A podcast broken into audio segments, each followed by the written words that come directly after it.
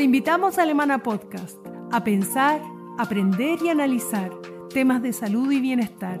Conversaremos con especialistas de nuestra clínica sobre variados temas, todos interesantes y contingentes.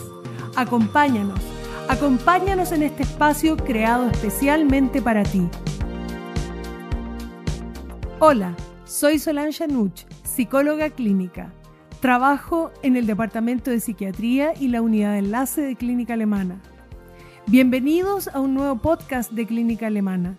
Continuamos con nuestro ciclo de charlas sobre salud mental, en que hablaremos de temas necesarios y útiles para ustedes. En el día de hoy hablaremos sobre trastornos del sueño durante la pandemia. Para tratar este tema nos acompaña la doctora Ilse Hermansen, psiquiatra de esta clínica. Trabaja en el Departamento de Psiquiatría y Neurología y en el Centro de Sueño de Clínica Alemana. Hola Ilse, ¿cómo estás? Hola Solange, bien, gracias. Para partir, Ilse, se plantea que el insomnio como queja afecta hasta el 50% de la población en general. ¿A qué llamamos insomnio? ¿Qué tipos de insomnio hay? Llamamos insomnio eh, a una dificultad para iniciar, mantener o un despertar precoz. En general se asocia a despertares frecuentes en el transcurso de la noche, lo que digamos se traduce en un sueño de mala calidad. Es importante el concepto de que haya un ambiente adecuado para dormir, que se den las condiciones para dormir, porque si no, no estamos frente a un insomnio. Em, ahora, también incluye la definición, eh, según la clasificación internacional de trastorno psiquiátrico, eh, la disfunción diurna. ¿ya? Es decir, la persona al día siguiente se siente cansado, agotado, eh, con poca energía, irritable. Y en ese sentido, Ilse, ¿a qué llamamos buena calidad del sueño? Eh, la buena calidad del sueño tiene que ver con poder cumplir las horas que necesitamos para dormir. Por ejemplo, el promedio de la población necesita entre 7 y 9 horas para dormir. Hablamos de un buen sueño cuando la persona al día siguiente se siente reparada, descansada. Existe un porcentaje de personas, mm, el 1% más o menos, que son dormidores cortos y que con 5 horas de sueño están bien. A, veces por, por indicaciones de familiares consultan porque creen que necesitan dormir más a pesar de que duermen bien. Y hay un porcentaje importante de dormidores largos, que es un poquito mayor. Estas personas necesitan entre 9, 10 horas de sueño para dormir. Pero qué bueno que nos dices que en el fondo hay ciertas variaciones, porque las 8 horas de sueño suelen ser como la regla que uno más ha escuchado. Tranquiliza mucho lo que tú nos dices. Ahora, sabemos que dentro de las funciones del sueño están el mantenimiento y la conservación de las funciones cognitivas, eh, de nuestro sistema intelectual, ya la conservación del ánimo, de nuestra energía, el mantenimiento del sistema inmunológico. Entonces, ¿qué repercusiones puede tener para alguien padecer de un trastorno del sueño? Bueno, tal como tú dices, muchas repercusiones, hay muchas consecuencias del mal, del mal dormir, eh, del mal dormir, sobre todo cuando estamos hablando de un insomnio crónico, ¿no es cierto? Hay consecuencias físicas, hay consecuencias psicológicas y algunas de ellas son, una que a mí me parece muy importante es la dificultad de concentración, de atención y memoria. Uy, te afecta el día entero, o sea, te cambia todo. Absolutamente, absolutamente. Eh, esto se traduce en mal rendimiento, ¿no es cierto? No rendimos bien en el trabajo, ni tampoco académico. Mm. Los adolescentes vemos, por ejemplo, cómo empiezan a rendir mal. Eh, fatiga, es un paciente que está cansado, no tiene energía, a veces tiene sueño, otras veces sencillamente no tiene energía. Se asocia también a síntomas físicos, dolor de cabeza, molestias gastrointestinales, mm. pesadez estomacal, irritabilidad, hay un cambio de humor, ¿no es cierto? Yo no, no estoy funcionando bien, no, no restituí mi, metabolismo y entonces eh, me puedo poner muy quisquilloso, irritable. Una pregunta, Ilse, ¿y todas estas consecuencias que tiene el insomnio crónico son reversibles? Pueden ser reversibles efectivamente en la medida que eh, podamos, digamos, de alguna manera ir cambiando el, este mal dormir. Si seguimos durmiendo mal, eh, se produce un deterioro del sistema, ¿no? Y así es más difícil. Pero efectivamente sí es importante lo que tú dices, que esto es reversible. ¿ya? Ahora, quería solamente, eh, porque me faltó comentarte la importancia de las consecuencias del dormir en el, en el, mal, en el mal ánimo, en la depresión, en la ansiedad, y mm. sobre todo en, relación a lo que nos, a por qué estamos reunidas acá, en el tema de la pandemia. Ya, ya, Y, volviendo entonces a centrarnos a ese tema, em, el insomnio crónico afecta entre un 10 a un 18% de la población general. Se dice que en pandemia esta cifra prácticamente se ha duplicado, entre un 34 y un 36%. ¿Cuáles son o cuáles podrían ser las razones para este aumento? Bueno, mira, eh, son múltiples las razones. Eh, un porcentaje importante de estas razones son más bien ambientales. Tienen que ver, ¿no es cierto?, con que la pandemia es una situación de, alto impacto. En algunos autores, eh, digamos, relacionan la pandemia a la, a la caída de las Torres Gemelas o incluso a una situación de guerra entonces la pandemia nos ha puesto en una situación de alto estrés. Mm. Por otro lado, eh, vienen estas medidas de confinamiento para protegernos de, la transmisión de la infección, pero esto significó algo eh, bien complejo. Se cambiaron las rutinas, eh, se cambiaron los ritos. Mm. Tiene un peso importante porque para funcionar en convivencia tenemos que tener ciertos ritos dejamos de salir, dejamos de ir a tomarnos el café con la amiga, dejamos de llevar a los niños al colegio, de ir a actividad recreativa, etc. Y nos encerramos en la casa. Esta falta de rutina eh, inicialmente fue caótica. Porque la incertidumbre. Absoluta, la incertidumbre y, qué hacíamos con estos hábitos y con, estos, y con estas rutinas. Eh, en la medida que pasaron los meses, las, las, personas pudieron empezar a recuperar un poco el control de estas rutinas pero inicialmente una de las rutinas más afectadas fue el sueño. Mm. ¿Ya? Claro. ¿Y cuáles fueron las poblaciones más afectadas por el insomnio durante la pandemia? Las poblaciones más afectadas fueron las personas que padecieron COVID, sobre todo si estuvieron en, situaciones de estar hospitalizados, en uso, usando ventiladores mecánicos, empezaron a presentar insomnio y estudios muestran que este insomnio podía puede permanecer bastante tiempo después de que la persona se recuperó y el impacto tremendo que ha tenido en los trabajadores de salud, ¿no? Por el tema de los doble turnos, por el tema de tener que reemplazar a colegas que se, que se tuvieron que salir con licencia, porque los trabajadores de salud estuvieron muy expuestos a situaciones de estrés traumático, ya sea agudo o crónico. Ahora, eh, ¿Por qué es tan frecuente el insomnio crónico en los pacientes que han tenido COVID?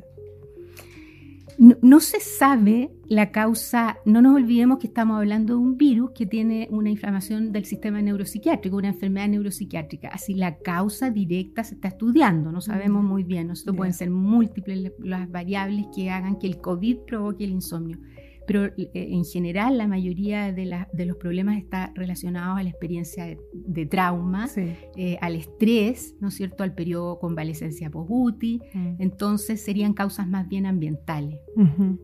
Ahora, ¿y por qué es tan necesario dormir bien durante esta época de pandemia? porque si no dormimos bien, nuestro estado de... A ver, yo, yo siempre digo que, eh, dormir, que dormir bien es fundamental para los procesos fisiológicos y para el bienestar de las personas. Eh, no es posible tener salud mental si no hemos dormido bien, mm. porque no nos sentimos bien. Entonces mm. no podemos, digamos, disfrutar de lo que tenemos. Eh, y además podemos incluso eh, tener más repercusiones en relación al estrés que nos ha generado la pandemia. O sea, visto desde otro lado, dormir bien es un sistema protector y es un sistema estimulante para el mejor rendimiento en nuestra vida. Sí, absolutamente. Ahora, eh, Ilse, ¿es posible afirmar que el mecanismo de producción o el gatillante más importante del insomnio es el estrés crónico? Sí, digamos, el estrés es un gatillante, yo creo que tal como tú dices, el más importante, pero también lo que ha pasado son cambios ambientales, eh, porque mira, en el fondo, en, la población en general, no es el COVID el que nos eh, produjo los problemas de sueño. Mm. Lo, que nos, lo que nos hizo dormir eh, mal es cómo enfrentamos este COVID, ¿ya? Y en eso ya arrastramos problemas. Se dice que somos una sociedad 24/7. Se habla de la sociedad que no duerme. Eh, tenemos malos hábitos, arrastramos malos hábitos. Eh, entonces, eh, hay un factor que es tremendamente importante, es estar con luz hasta altas horas de la noche. Claro. ¿Ya? ¿Qué pasa? Que para que se promueva, para que parta el motor de sueño, tenemos que cumplir con todas, los, con todas las fases que, nos, que requiere el ritmo circadiano para que este ciclo sueño-vigilia funcione bien. Mm. Uno de los, cuando se provoca una desregulación entre el marcapaso endógeno y el, el marcapaso externo, y el más principal es la luz, entonces no aumenta la producción de melatonina, se disminuye, y ahí entonces la persona no puede dormir. O sea, por un lado queremos forzar dormir, pero por otro lado nos estimulamos con la luz. En ese sentido podríamos pensar que los medios digitales nos desordenaron un poco el reloj biológico. Absolutamente, absolutamente. Hay un... Em, eh, digamos, concepto que tiene que ver con que estamos muy aislados mirando las pantallas, ¿no es cierto? Se habla de video narcisismo incluso. Eh, y eh, no solamente la luz, ¿ah? la luz por, por los computadores, sino que también porque la habitación se ha transformado en la casa en un centro de, de, reunión, digamos. Sí, sí. ¿no? Donde se hace prácticamente todo en, en muchas situaciones. Ahora, en general, todos sabemos que un mal dormir como el insomnio eh, puede generar enfermedad. Pero esto mismo, se causa a veces a las personas mucha ansiedad y desesperación, o sea, se estresan por no lograr dormir, ¿ya? Y se fuerzan o se obligan al deber dormir. ¿Qué has observado tú en estos casos? Es, eso es muy frecuente en la población de insomnio crónico. Eh, efectivamente se ha determinado que las personas que tienen insomnio crónico, un porcentaje por lo menos importante, eh, tienen un sistema de hiperactivación, tanto física como mental, ¿no? Entonces son personas que tienen una base ansiosa mm. y tratan de controlar el sueño eh, forzándose a dormir. Mm. Esto les genera más ansiedad, eh, y por lo tanto menos pueden dormir. Mm. Así que lo que tú dices es muy importante. Esta población no solamente tendría este, este hiperarousal o este sistema de, digamos, de activación cerebral, eh, sino que también somático. Mm. Y eh, son más reactivos al estrés. Y se produce esta relación bidireccional entre estrés e insomnio. Sí. Mm. Ahora, este, y es muy tentador para las personas el uso de inductores de sueño o el uso de alcohol en estas situaciones. Eh, tremendamente tentador. Yo creo que efectivamente la tendencia, no solamente ahora en pandemia, sino que en general, como el, el insomnio crónico maneja su problema, es tomando medicamentos. Mm. Ahora, el tema de los medicamentos que te hacen efecto un tiempo, después dejan de hacer, después vuelven a consultar, toman otros medicamentos, ya están tan desesperados, van cambiando un medicamento a otro, generalmente estos terminan de hacerle efecto. Mm, y, el, alcohol también y Ese es un tema súper importante. Eh, ha aumentado el consumo de alcohol y de drogas durante la pandemia. ¿ya? Y el alcohol y las drogas en general alteran el sueño alteran el sueño profundo, el sueño se hace más superficial. Sí, sí, o sea, en apariencia eh, el alcohol es como una suerte de bastón, pero finalmente es un enemigo. Absolutamente. Es un enemigo para el sueño. De hecho, se provoca cuando tú consumes alcohol una suerte de primero sopor, tú te sientes relativamente cómodo, pero después viene un, despertar medio activado, digamos. Entonces la persona, la segunda parte de la noche se siente inquieto y no puede seguir cumpliendo con, con las funciones. con las funciones del sueño que no se van a llevar a cabo. Ahora, ¿y cuál es el mejor tratamiento para el insomnio? Bueno, el mejor tratamiento para el insomnio es la terapia psicológica, ya que es una terapia de orientación cognitiva conductual. Ese realmente, según las guías clínicas, sería un tratamiento estándar para el insomnio, mm. sobre todo para el insomnio crónico. Puede ir asociado a fármacos, pero los fármacos tienen que ser eh, tomados por periodos cortos. ¿Ah? ¿Y cuándo es absolutamente necesario ocupar medicación? En general en las situaciones agudas. En las situaciones agudas para cortar el círculo vicioso es bueno usar hipnótico. Pero en los insomnios crónicos hay que tener mucho cuidado con qué medicamentos usamos. Existen alternativas, eh, digamos, de medicamentos que tienen menos riesgo de dependencia, pero lamentablemente a veces tienen efectos secundarios como malestar al día siguiente, embotamiento. Entonces hay que buscar el tratamiento que sea más adecuado para esa persona. Eh, Ilse, han aumentado enormemente eh, las enfermedades que cursan con dolor. Se plantea que entre el 50 y 80% de las personas que cursan enfermedades con dolor eh, sufren de insomnio crónico. ¿Qué variables pueden explicar esta relación? Mm. Bueno, hay variables que tienen que ver con el mismo mecanismo del dolor, pero hay variables que tienen que ver también con el estrés que genera el dolor.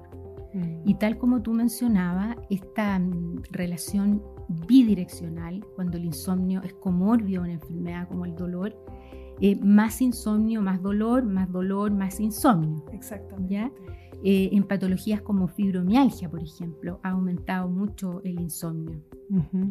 Ahora, pareciera ver que hay algunas variables culturales que podrían incidir eh, en cómo miramos el tema del sueño, porque dentro de las recomendaciones que solemos hacer con mucha fuerza, eh, como, como, factor de higiene del sueño, está el no hacer siesta. ¿Ya? Sin embargo, en algunos países eh, asiáticos, como China, ya eh, existe una siesta sagrada y está tan normalizado que, por ejemplo, a la hora de almuerzo, los trabajadores de las oficinas especialmente la gente que trabaja en oficinas, no así la gente que atiende público, eh, puede tomarse una hora y media para almorzar y 30 minutos los puede destinar a hacer una siesta, tanto así que bajan las cortinas del lugar de trabajo y que cada persona puede tener una almohadita o un antifaz para poder dormir. ¿Cómo te explica esta gran diferencia? Mm. A ver, yo creo que sería muy deseable para un porcentaje importante de la población replicar estas costumbres, digamos. Mm. Me recuerdo que asistí a un congreso en que había un, afiche que decía elogio de la siesta. Pero eh, lamentablemente la persona que tiene esta predisposición al insomnio crónico no puede hacer cosas que para otros posiblemente sean adecuadas. Claro, o sea, aquella persona que tiene el problema no puede, no puede hacer esta práctica. Eh, incluso esta práctica en Japón se llama eh, inemuri, pero ya llega a un extremo en que las personas pueden quedarse dormidas en cualquier lugar, en, la micro, en eh, su lugar de trabajo o si está comiendo en un restaurante y está normalizado. probablemente tiene que ver con el sistema laboral, en fin. Pero qué bueno lo que nos planteas, porque el tema de la siesta no es genérico.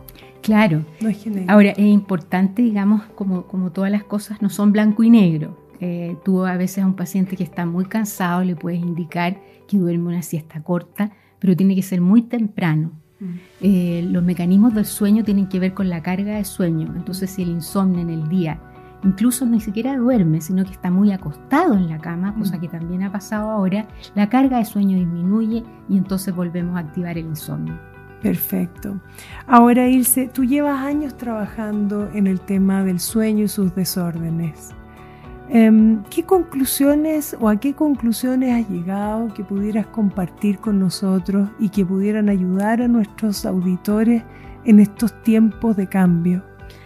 Bueno, que no se desesperen, que, no, que aparezca la esperanza, ¿no? Porque los tratamientos no farmacológicos a la larga dan resultados.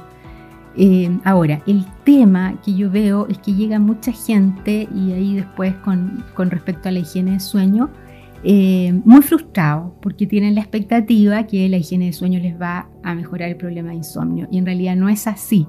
La higiene de sueño los va a ayudar a mejorar los hábitos con que se ha enfrentado el insomnio. Entonces yo creo que todo está enfocado a, un buen tratamiento psicológico, ¿no? en que se le enseña al paciente y se le eduque. Y quizás ahí es importante las expectativas que tiene el paciente. Hay pacientes que llegan y te dicen, quiero dormir como lo hace mi señora, que duerme de corrido, que pone la cabeza en la almohada y se duerme. Y a lo mejor él nunca va a poder dormir así, ¿no es cierto? Entonces tiene que ser muy realista con las expectativas y que este tema no se convierta en un factor de estrés y de ansiedad, sino como tú dices, hay esperanza, mm. hay que buscar y que poco a poco pueden aparecer cambios. Ilse, estoy encantada de haber estado contigo hoy día y te quiero agradecer los importantes consejos que nos has dado, las guías, las orientaciones que son especialmente útiles en estos tiempos de pandemia. Eh, Solange, gracias, te quería dar las gracias por traer este tema al tapete. Este tema es eh, un tema importantísimo, ya es un problema de salud pública, estamos hablando de una epidemia de insomnio. Así que espero que, que haya servido y como te digo, muchas gracias por la invitación. Muchas gracias a ti, Ilse. Y a todos quienes nos escuchan, los dejamos invitados a nuestro siguiente podcast de salud mental.